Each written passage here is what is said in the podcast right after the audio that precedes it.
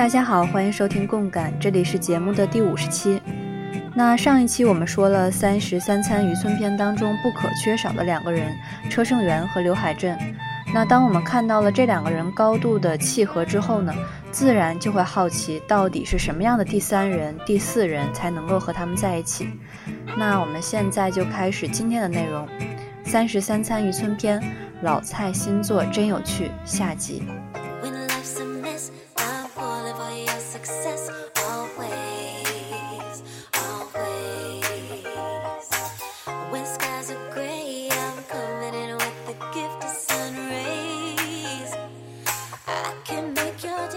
那么，在《三十三餐渔村篇》中，首先与车和流合流的人，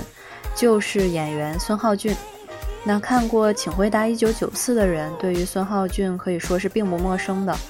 那我自己最初了解到这个演员的时候呢，就是《请回答一九九四》。那《请回答一九九四》作为《请回答》系列的第二部，是让《请回答》成为系列作品的功臣，也是我个人最喜欢的一部。那它不同于一九九七的高中生生活，一九九四讲述了一个更加成熟的大学生的故事。那在一九九四播放之后呢，罗 PD 还带上了剧中的三名主演，孙浩俊、柳妍希、帕露这三个人一起出演了他的综艺《花样青春》，也是继柳熙烈、李迪和尹尚之后的第二组。那也就是这样，罗 PD 的综艺节目开始了和好友申元浩导演的《请回答》系列的互动。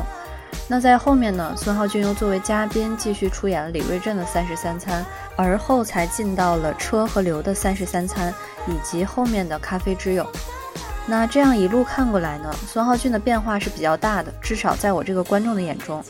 那一九九四当中呢，他演了一个性格非常洒脱的大学生海泰。当你以为这是一个和剧中角色类似的性格爽快的演员的时候呢？你却发现他在生活中是非常内向害羞的。那之后，当他出现在李瑞镇的三十三餐之中的时候，作为嘉宾的他特别的怕生。那又遇见了大前辈，又是女神级美貌的崔智友的时候呢，整个人害怕的都不敢说话，坐在那里都冻住了。可是当现在你再看到《咖啡之友》当中的孙浩俊，他和崔智友的相处模式就已经非常的熟悉了，而且玩笑呢也多了起来。他们的相处模式是那种超越熟悉的游刃有余。那当孙浩俊说其他孩子怕生的时候呢，崔智友还吐槽过他：“你那个时候看起来一点力气都没有，就像是一个生病的孩子。”那在新的一季三十三餐当中呢，孙浩俊还变成了可可孙，是大锅饭的能力所有者，也是两个哥哥依靠的存在。即便是助手呢，也是 master 的级别了。那么，当孙浩俊和他们出狱的时候，两个前辈又是如何看待他的呢？其实，甄大海和车审呢，他是两个性格比较鲜明的演员，他们不管是在演技上，还是个人真正的性格上呢，都是比较有特色的。那相比较之下呢，一开始你会觉得孙浩俊是一个没有什么性格特征的人，非常的沉默，也非常的怯生。一切呢都是在跟着前辈的意见走，并没有太多的自己的主张。可其实那个时候呢，他也已经是三十岁了。那随着时间的流逝呢，我们看到了他很大的变化。其实现在想来呢，那其实可能根本不是变化，而是他跟熟悉的人在一起的相处方式。比如说他和允浩相处的样子，那个呢可能会更加接近原本的他。在看了《咖啡之友》之后呢，我对他的认识也有进一步的更新，也对于我之前的一些猜测是一个印证。那当刚开始看到他在其中非常游刃有余去社交的样子的时候，我是真的有一点不适应。那么拥有这样一种慢热性格的孙浩俊呢，其实是两个前辈都比较喜欢的，比起见面就老道的相处。非常精明的去贴近前辈，像他这样一种慢慢的方式，反而是让车和流感到踏实。那车正元曾经说过，没有能力的话呢，就要有热情；没有热情的话，就要谦逊。如果连谦逊都没有的话，那最起码要会看脸色。那孙浩俊呢，是每一点都有的孩子。其实，在这样的一个评价里面，车正元就给了孙浩俊一个非常高的评价。那刘海镇的说法是呢？嗯，他也不是话很多的孩子，也不是那种为了表现就会非常殷勤的。这一点呢，让他自己非常喜欢。那在看高场片的时候呢，会看到弹幕说浩俊做的最少，实际上呢，这是跟剪辑有关的原因。那节目组也曾经采访过孙浩俊，说因为剪辑的原因，观众可能都不知道你做的事情实际上非常多呢。那这个时候，孙浩俊非常洒脱地说：“哦，没有剪进去的，直接删掉都可以。”所以说，实际上你仔细去看就能够发现，前一个镜头车胜元在找水，那下一个镜头就出现了水。那么这个水是从哪里来的呢？其实孙浩俊自己一直在说的都是，始终觉得自己是因为运气好才能够留下来和哥哥们在一起，仅仅是这一点呢，就已经能够让他感到非常的满足了。那到了今天呢，他和前辈们的相处已经是自然且放松的了。但是仍旧呢，是在他做事周到的基础上。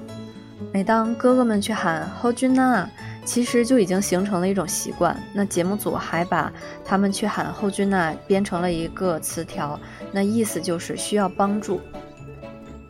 那么这三个人形成的团队，共同出演了前两部的《三十三餐渔村篇》。那么在此之后呢，我们就迎来了车流系列的第三部高场篇。高场篇呢是和从前都不一样的一篇，也是我最喜欢的一篇。高场篇首先它的设置就不同以往。说到车胜元、刘海镇引导的三十三参渔村篇呢，它的特色就是在条件艰苦的小岛上去实现反转的自给自足，而高场篇则一反常态来到了陆地，是李瑞镇一直所在的领域，设施完备，物资丰富，这让习惯了辛苦和不足的车流两个人都感到不适应。不过，这也给了厨艺精湛的车胜元更大的发挥空间。而当起驾陆地的李瑞镇来到海岛之后呢，也是出人预料的精彩。那其实也是因为这样的原因，就没有办法再用简单的渔村篇来指代车胜元和刘海镇出演的部分了。那第二个不同以往的是呢，是人员的变动。起初高场片的安排是刘海镇因为电影的档期问题没办法参与拍摄。而新加入的成员是青年演员南柱赫。其实一开始看到这个安排的时候呢，我作为观众也是非常的紧张的，因为三十三餐的渔村片如果没有了刘海镇的话，那怎么还能够叫做渔村片呢？但是最终刘海镇还是因为不舍团队，努力的排开了时间，在第一次拍摄的后半程就加入了大家。那而在他不在的这段时间里面，我们也能够看到。车胜元会因为朋友不在呢而情绪不高，尽管他带着两个后辈帮手很多，但是总之就是像少了什么一样。那在听到刘海镇来了之后呢，车胜元在采访当中说，真的觉得非常的高兴，自己觉得大家在一起的时间已经很长了，对他来说呢，这意味着很多。总觉得对于刘海镇来说，可能来不了这里也是心里非常不是滋味的。他希望刘海镇能够通过自己的努力去调节日程，他也非常担心，难道说只有自己抱着这样重要的感情吗？那通过刘海镇能否合流的事情，车胜元是想确认这一点的。那其实这样的事情呢，从大海的口中说出来就相对的简单，他从来不会像细腻的车胜元那样表达，总是三言两语去说出自己很内心很深沉的感受，真的是特别像一个父亲的感觉。那每一次出现在采访当中的刘海镇呢，总是特别的认真和真诚。那就这样，高场片因为刘海镇的复归而形成了一个曲折的故事，增加了失而复得、家人团聚的剧情。那它的故事性也变得更强。那刘海镇在这一季当中呢，仿佛听到了大家呼唤他的声音一样，格外的充满活力，贡献了超多的笑料。那最后加入的南柱赫是作为模特出身的演员。正是因为他和车胜元同是模特身份，在这里也第一次出现了十七点五期的模特 line，也就是刘海镇曾经也是模特的胡话，延续到了西班牙寄宿，以至于后面有不知道实情的观众看过之后呢，真的以为刘海镇曾经是模特。那南柱赫本身呢，就是好感型的艺人，而让人担心的只有这样一个人气高的年轻艺人能否融入三餐之家。那罗 PD 从不让人失望，仿佛是有魔力的预言一样。南柱赫呢，也不负众望的成为了大家宠爱的忙内，和刘海镇组成了设备部，匹配车胜元、孙浩俊的料理部。两个人一起干活，时常一起吐槽。那刘海镇就会说：“设备部这里呢，尽管我们身体受苦，但是我们心里是舒服的。”其实就是在暗暗抑制车胜元。那南柱赫师从刘海镇呢，大叔玩笑的能力也是飞速的成长，很多时候都会让两个哥哥捧腹大笑。那车胜元对于南柱赫就更是像一个细心的妈妈一样，对于他的这种小学生口味掌握的非常的仔细，非常的到位。高场片的每一集呢，都像是一个胡说八道的盛宴。那孙浩俊在两个哥哥的影响下，也越来越皮，对南柱赫呢，展现了这种游刃有余的哥哥的样子。两个人就像是部队里面的前后辈一样，一起完成任务，一起闯祸。他们两个单独做饭的那一集，尤其体现了这种氛围。那么这样的四个人呢，就构成了一个非常稳定的家庭结构。在这一次重新看的时候呢，我还是觉得高场片是比较特别的。是一心同体的感受最强烈的一篇，也有一种很深情的感觉。那渔村篇原本突出的特点是条件极其的艰苦，不同于陆地的风和日丽，小岛的天气呢变幻莫测，出海捕鱼更是看运气吃饭。那最新一篇的渔村篇，他们甚至要靠吃土豆红薯来解决晚餐。那当他们去到高场的时候呢，都在惊叹陆地的条件便利，不禁怀疑这样也是可以的吗？所以说就是这样，常常寒酸的一家三口，一家四口，那也会因为这样一种苦中作乐的精神，他们展现出来始终都是一种非常欢乐的氛围。那说到这里，我们就可以去对比一下，同样是车流出演的西班牙寄宿呢，那可能给人整体的感觉就是相对沉静的，有一点点木讷，所以说可能在趣味上呢，会少了一些你来我往的那种快乐，和我心中预期的效果的确是有不同的。不过，可能也是因为受制于题材的原因，节目主要展现的是他们这种诚心体贴的一面。那如果和高场片进行对比的话，比较明显的还是高场片的笑点是非常的密集的。那每个人开口就是胡说八道，大叔笑话疯狂的进行。那一个人说话呢，有三个人接梗，你也因此会感觉到呢，比较适合他们两个的孩子一定是比较实在的。那两个人都表示并不喜欢那种为了表现而非常活跃的年轻人，不管是孙浩俊、南柱赫，还是，呃裴正南，或者是最近的李光洙，其实都是非常实在的人。那么在高场片中呢，车胜元因为来到了陆地，食材充裕，更加有余。也不知道是不是因为天气热的原因呢，还是他们养的小鸭子太可爱了，程程元整个人呢都有一种变得柔软的感觉。有的时候呢，迷迷糊糊，没有了从前的那种锐利，变得呆萌童真。也是因为他们在陆地少了像钓鱼这样自给自足的活动，他们开始了做农活来换钱的路线。那他们做了很多的劳动，像种水稻、采摘水果、红薯，都是非常累的工作。那尽管是在天气炎热的夏季，大家却又偏偏迷上了乒乓球，四个人常常会玩到午夜。那在这一季当中呢，动物也是特别的可爱。他们养了一车的小鸭子，同时加盟的呢还有刘海镇自己的狗，是一只名为冬天的柯基。因为调皮呢和喜欢跟鸭子玩，常常会被爸爸大声的训斥，会大声喊他安队。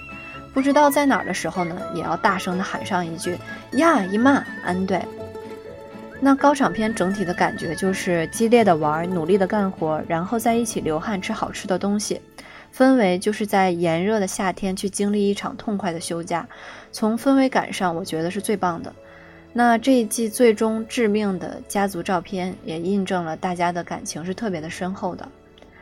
那我们现在先休息一会儿，听一首歌曲，然后我们再进行下一个部分。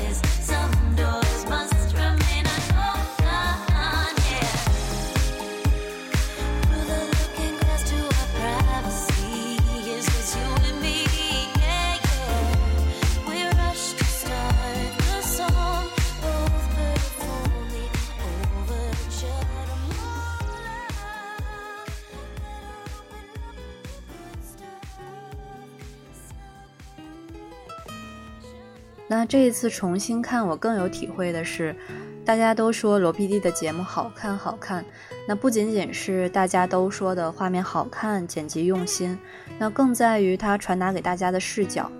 为了能够把当时当事人的那种心情很好的传递给观众，他用的那些手法呢是非常值得我们学习的。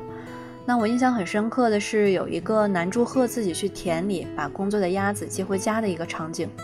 他自己拉着装着鸭子的车，然后走着走着，后面跟过来了一只村里的小狗。然后呢，他就把这个场景拉远，你就能够看到一个人拉着车，后面跟着一个小狗在村里的道路走。他配上一个很舒心的音乐，给人的感觉是当下你好像就体会到了南祝贺的那种心情。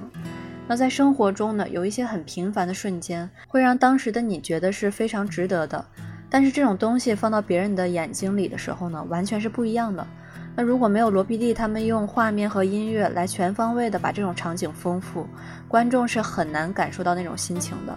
那我呢，在那一瞬间就共感了，不管这种感觉是男祝贺自己的，还是节目组想要传达的，我都感受到了。那样一种下着雨走在村落小路上的平静和充实，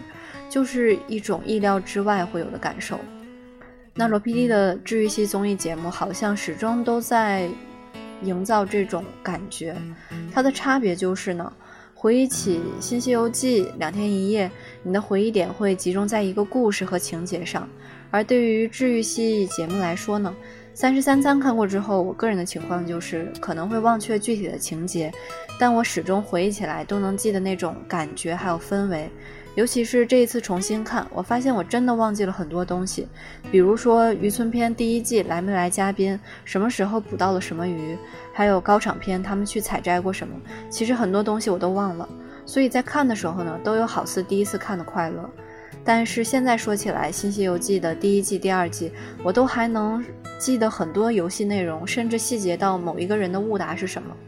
那这种差异和我们人的记忆可能是有关系的。像这种强情节的综艺就比较能够记得住，那像治愈系综艺那种比较日常偏重复的东西呢，就是比较容易忘记的。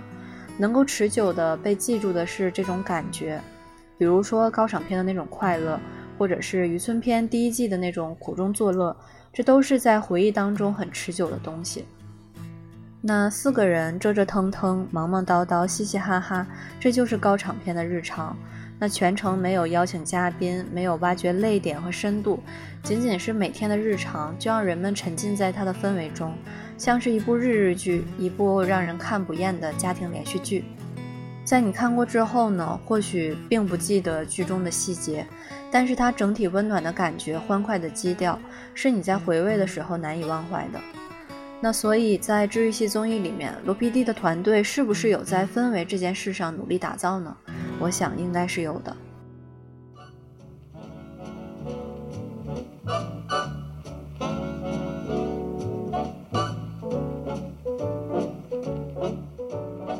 那不得不提的呢，就是车胜元、刘海镇和李瑞镇这一边的对比，这也始终是大家非常热衷的话题。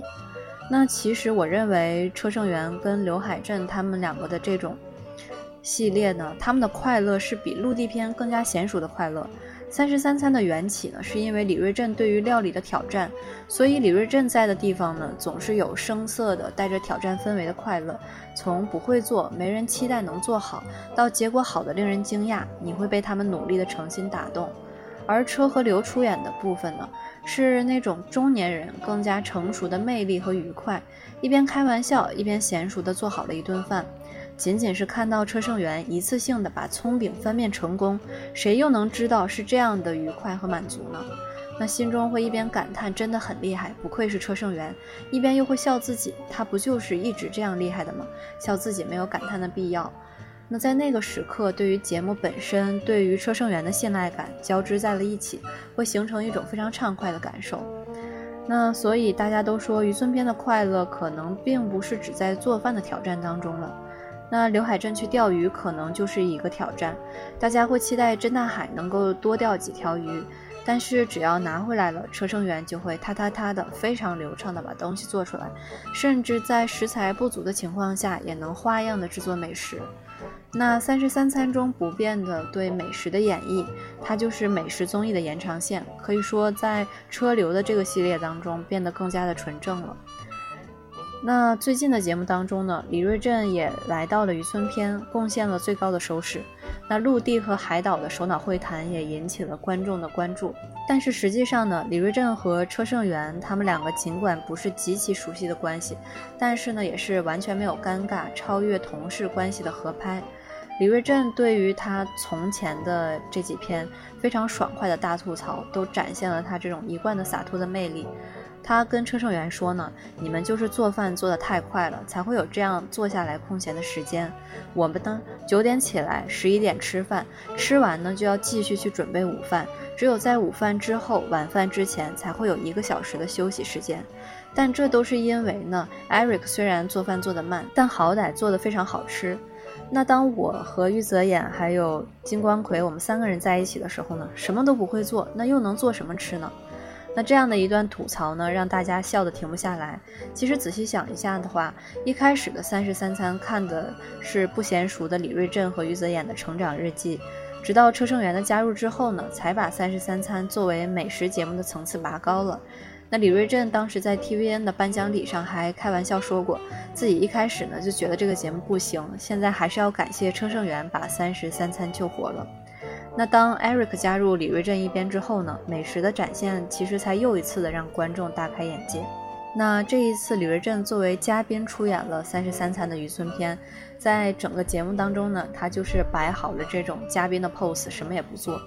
那从这两组人也能够看出他们跟罗 PD 不同的相处模式。那李瑞镇呢是不听话的，需要罗英石去哄去骗的美大哥。那车胜元和刘海镇这两个大哥呢，则是非常听话的出演者，不仅听从节目组的安排，还会去考虑节目拍出来要好看，那他们尽量就要多做些什么。对待罗 PD 呢，也是亲切有加。所以在李瑞镇的节目当中，我们看的是嘟嘟囔囔把事情去做好的反差。那在车和流的节目当中呢，则是温馨顺畅的家庭情景，小打小闹，和和美美。那之所以会说老菜新做呢，也是因为《三十三餐》可能是罗 PD 的各种系列中最受欢迎，也是模式固定性最强的。每次呢换一个地方，但始终不变的是做好三餐再吃掉。节目宗旨就像它的名字那样简洁，《三十三餐》。而即使是这样呢，也是让人看不腻、看不够的原因。我想，可能和演绎他的人们是分不开的。从前我们也说呢，罗 PD 启用新人的几率是相对比较小的，用顺手的人呢就会不断的用，甚至现在看他整个综艺体系，都只是从最开始的一个两天一夜继承下来的。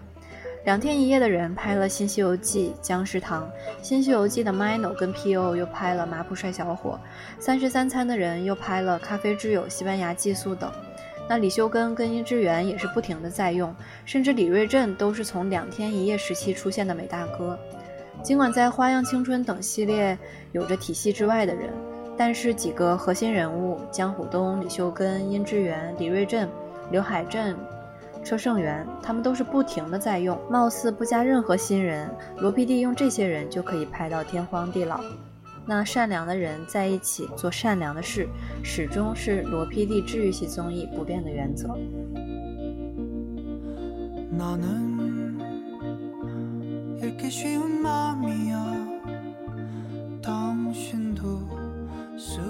那再顺便多说两句的就是。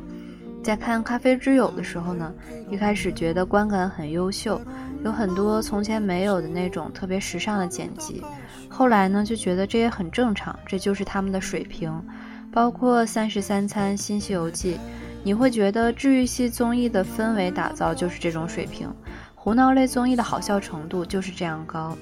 当一个水平高的东西出现的时候呢，大家可能就是模仿、追赶和试图超越了。在行业内呢，也提高了基准水平。就像当年《无限挑战》以极高的创作力贡献了各种形式，然后被后面的各个类型综艺发扬光大。其实这种娱乐节目的进步呢，和观众也是有很大的关系的。观众跟制作方是一个循环，制作方驯化我们的审美，观众变得挑剔，从而制作水平也越来越高。可能大家就看不进去国内一些制作的不够精良的综艺，但另一方面来说呢，咱们这一边的观众其实忍耐力也是非常高的，很多东西虽然骂着很烂，但最后呢也都会看完。那某种程度上呢，也会让制作者有恃无恐，遗失了制作节目的谨慎和精益求精吧。那另外一个我最近比较有感受的事情是，呃，说到西班牙寄宿。西班牙寄宿，我们知道第三人呢是裴正南，也是原来做模特，后来现在渐渐转型为演员的一个艺人。那裴正南也是一个不知道什么时候我就已经知道了的艺人，不知道是在哪看了哪些综艺节目的时候就已经了解了。那一开始他给人的印象呢？可以说，从一开始到后面都是特别的一致的，就是一个非常木讷的，而且性格很硬的一个男子汉吧，而且还带着这种釜山的说话的口音，也就是他们常说的这种桑男子，就是这种大男子的感觉。然后呢，在后面呢，又不知道从什么地方了解到，其实他的身世是有点可怜的，就有一点这种孤儿的感觉吧。然后在很多的时候都需要这种艺人的哥哥姐姐去帮扶的这么一个人。那我上一次对他比较有印象的就是看他和李孝利在一起，当时参加了《无限挑战》，那个可能是最近一次的印象。那在后面就是西班牙寄宿。其实从一开始呢，我也不太明白为什么罗 PD 会选他一起来参加这样一个节目，一个说熟不熟，但说陌生也不太陌生的人，就对于观众的视野来说。那但看过西班牙寄宿呢，还有《讨厌的熊孩子》这个节目。我就会发现呢，他真的是一个实在的突破天际的人。我们家的熊孩子是我一直都非常喜欢的一个综艺，之前呢也做过两期来介绍。那申东烨和徐章勋两个 MC，再加上四个艺人妈妈，他们营造了一个非常好的谈话氛围。那化学反应是不需要看片段，还有也不需要嘉宾在就会爆发的那一种，光是看他们聊家常呢，就已经觉得非常有趣。那我印象中，裴正南也是在上一年开始出演这个节目。那在这个节目里面呢，了解到了更多他的身世。那他从小学的时候呢，就离开父母自己生活，基本上是这种孤儿级别的成长历程。那长大后呢，从釜山的工厂干活出身，再一个人闯荡首尔，在身高没有优势的情况下呢，进入了模特圈。他吃过的苦呢，就太多了。那在他的成长路上呢，有很多艺人前辈的帮扶，他没有家人的情况呢，让很多人都特别的心疼爱护他。但是在这其中呢，最让他难以忘怀的就是他没有成年之前的那一段自己生活的日子。他当时寄宿在一个奶奶家的二楼，一直靠这个没有血缘关系的奶奶的照顾，吃饱穿暖，甚至收获了家人一般的关怀。那他帮助年少的正南出头，去参加学校的运动会，那也远远超出了一个住家奶奶的职责。那成年之后的正南其实也一直很想回去找到奶奶，在节目中呢，就展现了他是如何回到家乡釜山，然后最后呢是在养老院见到这个奶奶的过程。那当时看到弹幕的时候，很多人质疑他，就说如果真的是感恩的话，怎么会到现在才来找？其实我倒是对这个情况十分理解。那一方面呢，其实裴正南的情况是到最近几年才比较好起来。那另外一方面，我也知道很多人是非常难以面对自己过去的创伤的。那尽管奶奶的照顾支持了他的成长，但是回到故乡再次面对自己的童年也是不太容易的事情。所以你看他去找自己过去的家的路上呢，整个人又激动又颤抖。就那种心中扑通扑通有恐惧、胆怯的感觉，其实这是表演不出来的。那当他到了养老院看到奶奶之后呢？裴正南那种真情溢出来的这种哭泣的方式，真的是很久没有看到有人在综艺节目里面这样哭了，鼻涕眼泪一大把，上气不接下气，说话都是抖着的，真的是让看的人心里都被抓起了一把，不能不一起落泪的这种程度。那也其实正是因为裴正南经历了这种孤苦的童年，还有这种实实在在的打拼过程，才能在节目当中展现出那些朴实木讷、笨拙，一点机灵都没有，也没有讨好，甚至他对人好的方式呢，都是很直接而不讲究技巧的。那在这一点上呢，他和孙浩俊、南柱赫都不一样，他的努力呢，总是带着一点苦涩。那从小没有在充满爱的环境下长大，其实是一件多么可怜的事情呢？所以了解了这些之后呢，再看他和车胜元、刘海镇一起出演节目，就更加的希望他能够堂堂正正、不看别人眼色、自由自在的行事。那这也是我最近重新看西班牙寄宿的一些感受吧。那今天的内容就说到这里了。三十三餐渔村篇，我觉得这一季结束的还是比较快的，有一种没有看够就结束的感觉。这一季呢，也只来了三个嘉宾：孔孝真、李光洙还有李瑞镇，给人的感觉是结束的比较仓促。但是从集数上来说，其实并没有差很多。不知道是不是因为受到这个新冠肺炎的影响吧？那总之这一季也是比较精彩的。大家有时间的话，可以把最近的节目跟从前的。都再看一下，那今天的节目就说到这里了，我们下一期再见。